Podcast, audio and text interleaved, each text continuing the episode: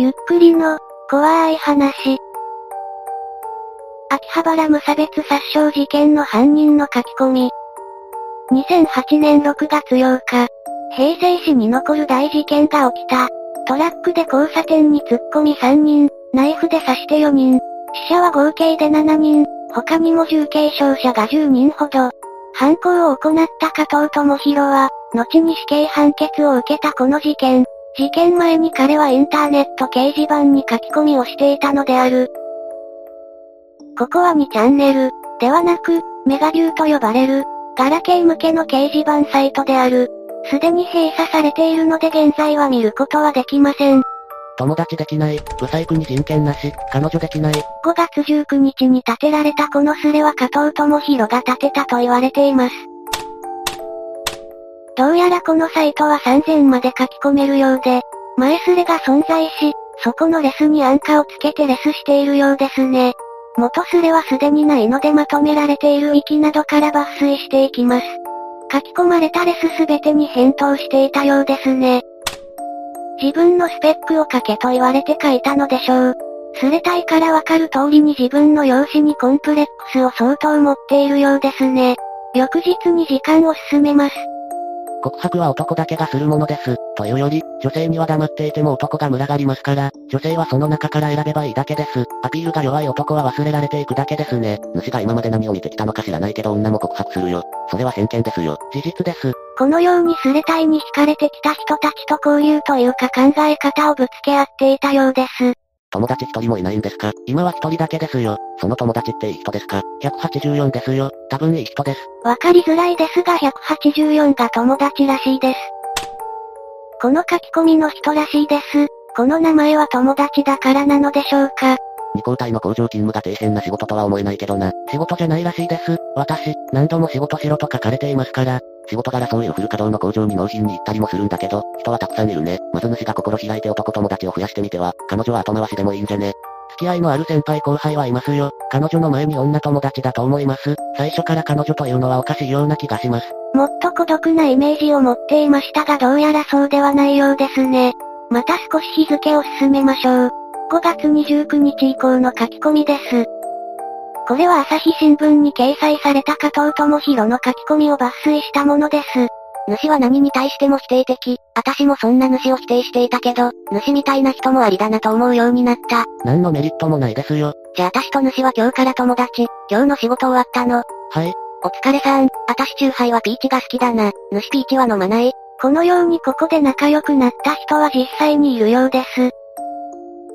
主こんばんは、あたし中卒で、元彼もやんか職人、でも今は大卒の超真面目なリーマンと付き合ってる。こんばんは、やっぱり女性は学歴を気にするのですね。三流の短大卒の私にはチャンスはなさそう。周りがみんな幸せになっていくのに。今の彼氏は学歴で選んだわけじゃないよ。てか主はどんな風になりたいの？後輩に服の相談をした時に、何系を目指すのか、と聞かれて困りました。どうしたらファッションに興味を持てる？モテたいと思ったらファッションに興味を持てるよ。服や靴に興味がない人は恋愛する資格がない。服、服、服、服、みんな服です。イライラします。何故でしょう、イライラします。主に伝えるのは難しいな服が好きなら服と付き合えば。異性からよく見られたい。って気持ち少しはあるでしょ。ありますそういう気持ちあるね。そこから服に気を使うようになる。絶対に彼女ができない。意味がわかりません。イライラします。みんな殺してしまいたい。彼女がいれば服に興味を持てたのでしょうか。服に気を使っただけで彼女ができるわけないじゃん。結局見た目で判断してる。そのままの主がいいっていう人がいるかもしれない。私は最低以下ですね。寝なくてはいけないのにイライラして眠れそうもない。ブサイクでもイライラするんだな。何か壊れました。私を殺したのはあなたです。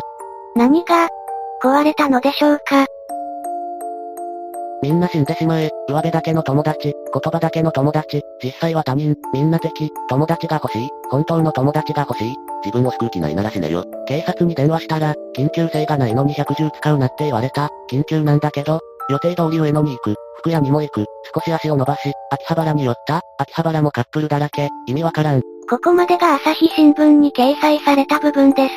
加藤智弘は仕事以外で話す相手がいない、友人のいない孤独なコミュ障。そんな印象を抱いた人は多いと思いますが、実際には友人はいたようです。地元に友人がいてどの職場でもそれなりの交流は持っていて、掲示板を介したオフ会にも参加したり開いたりして、全国を股にかけてオフ会の相手の家に泊まったりすることもあったことから、決してコミュニケーション能力がないわけではなく、むしろ積極性があったように思えます。起きた、なんでちゃんと起きるんだろ？それがだいぶ伸びましたね。そのまま寝てれば楽なのに、なんだかんだ言って出勤してる。頑張る理由もないのに出勤してる。世紀末的な眠さ、イライラする。まだ何かに期待してる自分にイライラする。彼女なんか絶対できないのに、諦めれば幸せになれるのに。彼しか書き込まなくなったようですね。もはやツイッター状態です。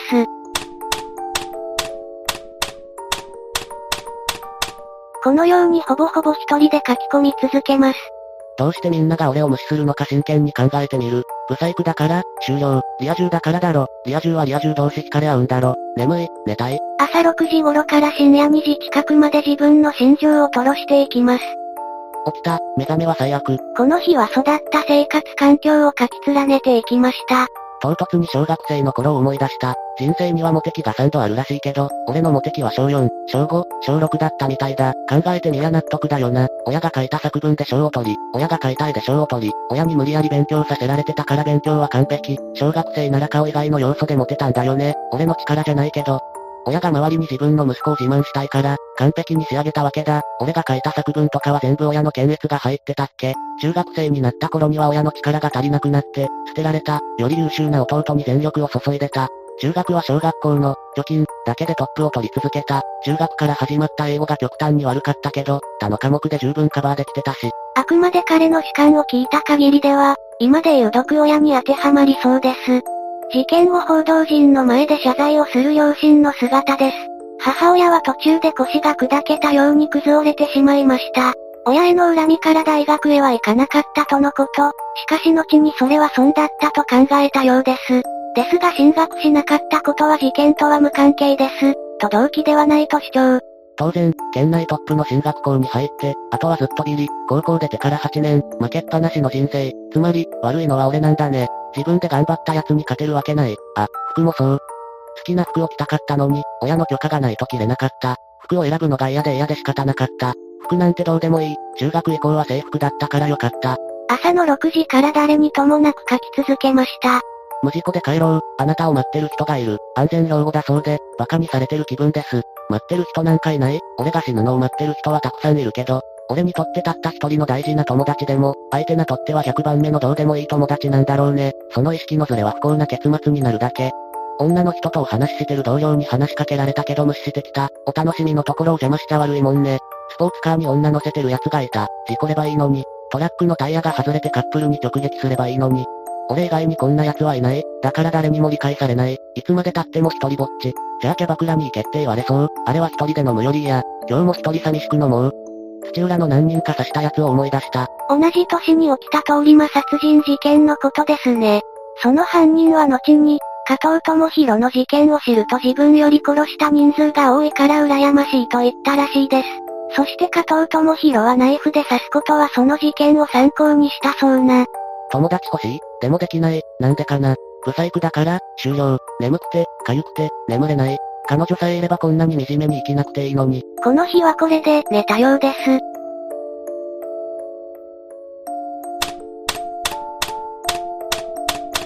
朝から苦痛を書き連ねます。ああ、そういえば、首延期だって。別に俺が必要なんじゃなくて、新しい人がいないからとりあえず延期なんだって。派遣がやってた作業をやりたがる正社員なんているわけない。いつまでも我慢できるとも思えない。なんだかんだでちゃんと出勤する俺って何なの？出勤することと仕事をすることは別だけど、日に日に人が減ってる気がする。大幅なリストラだし、当たり前か。彼は当時、日建創業、日建トータルソーシング、に在籍し、関東自動車工業の静岡県裾野市に所在する工場に派遣されていた。作業場行ったら繋ぎがなかった。やめろってか、わかったよ。鮮やかに帰宅、やってらんね。電話うぜ。お前らが首切っておいて、人が足りないから恋だと、おかしいだろ。つなぎ発見したってメール来た、隠してたんだろが、見事にはめられた。やっぱり悪いのは俺だけなんだよね。こうやって邪魔者を排除するわけですね。死ねば助かるのに。いじめがあったのでしょうか捜査機関はこれも動機の一因と考えたようですが、加藤智弘は事件とは無関係と主張したようです。スローイングナイフを通販してみる。殺人ドールですよ。実際投げたって刺さらないだろうけど、アホみたいに電話してくんな。出る気ないんだから。っていうか、電話できる時間があるなら人員に余裕があるんだろ。別に俺がいなくてもいいじゃん。犯罪者予備軍って、日本にはたくさんいる気がする。ちょっとしたきっかけで犯罪者になったり、犯罪を思いとどまったり、やっぱり人って大事だと思う。人と関わりすぎると怨恨で殺すし、孤独だと無差別に殺すし、難しいね。誰でもよかった。なんかわかる気がする。この時はまだ明確に何かする気はなかったようですね。暑い。50度近いシャワー浴びたら気持ちよかった。どうせすぐに裏切られる、嫌われるよりなら他人のままがいい。俺には支えてくれる人なんかいないんだから。一歩踏み出したら、あとは行くだけ。とりあえず、明日は頑張ってみるよ。いや、仕事にはもう行かないけど、忙しくなりそうだ。眠い。何度も昼寝してるのに眠い。こうして眠りにつくのでした。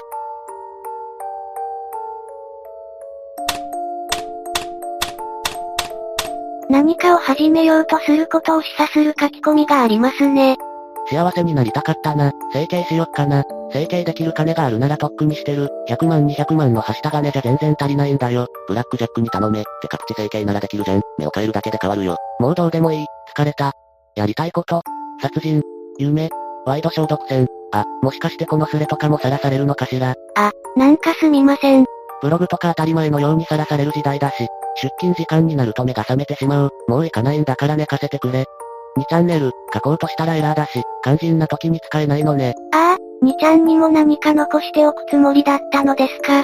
特定されコピペとして残り続けたでしょうね。とりあえず出発しよう。三島まで出れた。8時26分の小玉に乗れる。名古屋に10時6分着予定で、乗り換え5分で光に。まだ1時間以上あるよ。確定の新幹線ってだるい。ブサイク何してるの楽しい楽しい一人旅。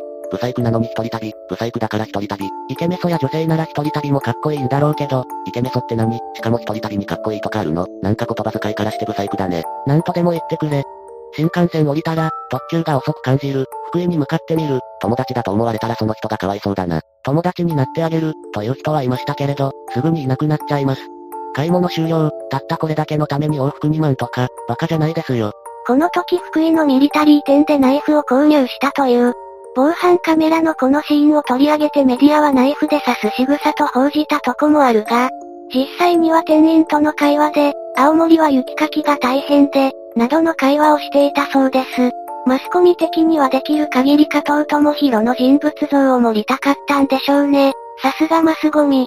店員さん、いい人だった。人間と話すのって、いいね。タクシーのおっちゃんとも話した。帰ってくると現実に引き戻される気がして嫌だ。うん、長旅だった。ナイフを5本買ってきました。とりあえず、投げてみよう。こんなもんか、喉が痛い。この日はこれで寝たようです。さあ出かけよう。今日は荷物が重いからしんどい。今日は秋葉原、お金を作りに行く。最低6万円は欲しいな。隣の椅子が空いてるのに座らなかった女の人が、二つ隣が空いたら座った。さすが、嫌われ者の俺だ。そういうことされると、殺したくなる。離れたとこに行って立ってる。そこまでして避けるのかよ。どうせ俺の周りには誰も来ないし、快適。秋葉原着いた。買い取り3万2千は舐めてるだろ。最低7万だ。定価より高く売れるソフトもあった。さすが秋葉原。レンタカーに空きがなかった。トラックじゃ仕方ないかも。犯行に使ったトラックのレンタル代としてゲームソフトを売ったらしいです。車がないとお話にならないんだが、あまり軽いのだと困るし。さあ帰ろう。電車に乗るのもこれが最後だ。直接行ってみよう。大きいのがなかったら普通のでいいや。できれば4トンが良かったんだけど。大きい車を借りるにはクレジットカードがいるようです。どうせ俺は社会的信用なしですよ。小さい頃から、いい子、を演じさせられてたし、騙すのには慣れてる。悪いね。店員さん、無事借りれた。準備完了だ。何かしようと思ったけど、何もしたくないや。死ぬ気になれば何でもできるだろ。死ぬ気にならなくても何でもできちゃう人のセリフですね。もっと高揚するかと思ったら、意外に冷静な自分にびっくりしてる。体調が悪いのが気がかり。中止はしない？したくない？呼吸するたびに頭が痛む。お前たちの力は借りない。くだらんやからが多い。レスが3000に近づいてきた時に、嵐が現れたようでそのまま3000に到達。スレは終了。そして、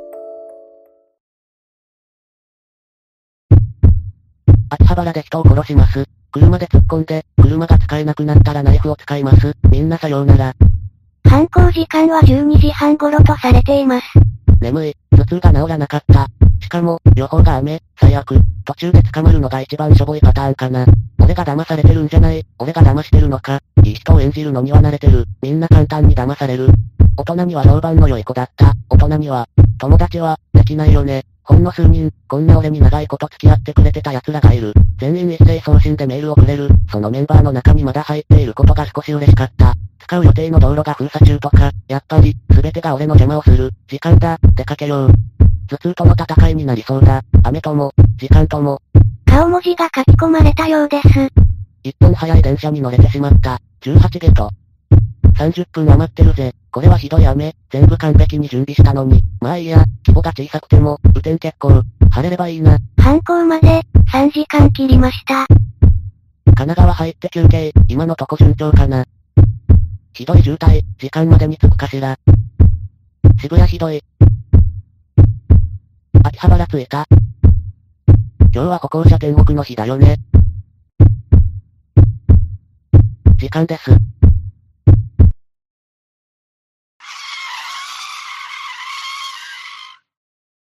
赤信号を無視して交差点に突入、5人を跳ねた。信号待ちをしているタクシーにぶつかりトラックは停車。トラックを降りた加藤智弘は、跳ねられた人を救護していた人たち、駆けつけた警察官、17人をナイフで殺傷した。規制を上げながら逃走する加藤智弘。警察官が加藤を追跡し距離を詰めた。ナイフで切りつけられながらも警棒で応戦。武器を捨てなければ撃つと銃口を向けられ。加藤智弘は武器を捨て逮捕された。これが彼が逮捕されるまでの一連の流れです。その後にチャンネルには色々なスレが立ち、現場にいた人の書き込みなどがもてはやされていましたね。これはコピペとして有名になったものです。当時はメディアがオタクのことを秋葉系と呼んでもてはやしてた時代ですね。他にもマスゴミ叩きのレスはありましたがこれらが本当にあったことかはわかりません。最近の事件でも犯人がアニメを見ていただけでそこを強調した変更報道をしていたりするのでオタクがメディアを嫌うのはわかりますがね。他にも冤罪説や陰謀論説を挙げる人もかなりいます。服に返り血がついてないことがおかしい、などですね。確かに逮捕時の姿を見ても返り血はないですが、そこまで血が吹き出るものでもないでしょう、とか論破されてますね。他にもブログや自分のサイトで犯人二人組説を挙げる人や、犯行時間が3分ほどらしく、その短い間に17人をナイフで襲うことは不可能ではないかという者もいます。一部メディアが犯行時間が約3分と書いているだけで、実際には違うのかもしれません。現場にいた人が2、3回の発砲音を聞いている。犯人は小太りで車を降りた後、何度も人を刺し、かなりの返り血を浴びていた。僕が見た犯人は加藤とは全く別人で団子花だった。